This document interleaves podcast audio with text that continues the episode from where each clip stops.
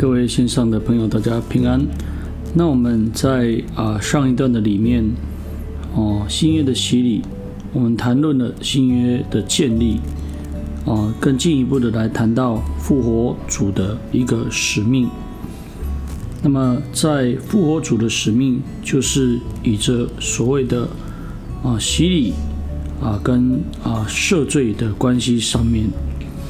所以在第三个部分，我们要继续来谈到啊，初期的教会普遍来执行洗礼。我们可以从阅读新约圣经啊，观察到使徒时代教会会为信徒来施洗。那再么在使徒行传里面，人一旦相信归主，就会来受洗。这直接的证明众使徒们如何忠心的。执行主所吩咐的一个使命，借着施洗让万民做他的门徒。那么，除了在使徒行传对这个洗礼有清楚的记载之外，我们从新约的书信中也有间接的一个证据。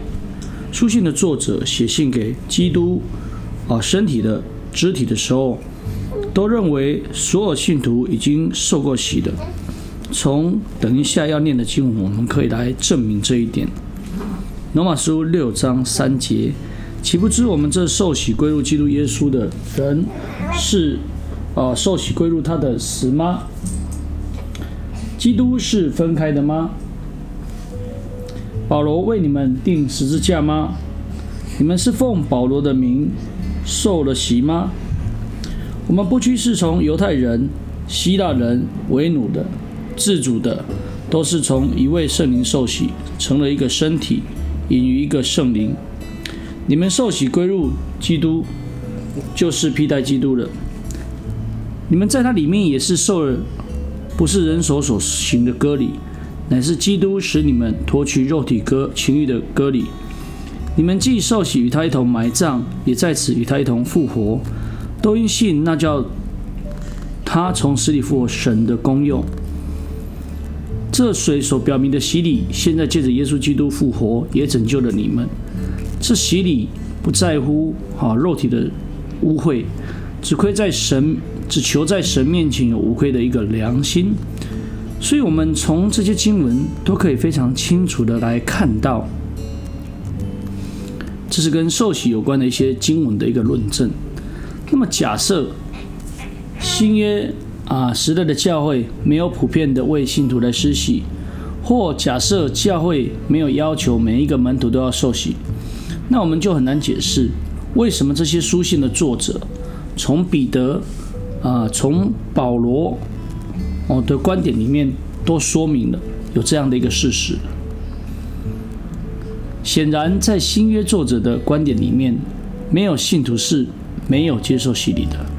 所以，对新约初期教会的洗礼之普遍的见证，啊，有一个学者的看法，我们可以来作为我们的一个参考。他是这么说的：从最初，所有基督徒似乎都被要求要接受洗礼，这件事实，哦，是一种不需要解释的一个现象。为什么这个原始的团体必须是以受洗的人而组成的团体呢？又是一群为别人施洗的团体，有这个必要吗？他已经领受或期待将领受圣灵的洗，加上他对耶稣的信心，并其中所包含的恩赐以及义务，难道还不满足于这些吗？难道这一些原始教会的人啊，不能只传扬主的信息，而不在自己并那些接受此信息和他的信仰？以及接受耶稣基督本身以上，再加上使徒行传二章三十八节的你们个人要悔改，或马可福音的十六章十六节的信而受洗必然得救的规定吗？在约翰福音的三章五节说，人要进入神的国，也就是要从水和灵而生，并非只是从水或只是从灵。我们不管如何解释这段经文，应当如何说明水和灵两者之间的关系，多少的解经家都希望将这些经文从新约中割除，因为如此，那么所有的事情就会显得更加容易的。但是这些经文却是存在的，而且我们必须考虑并尊重他们的地位。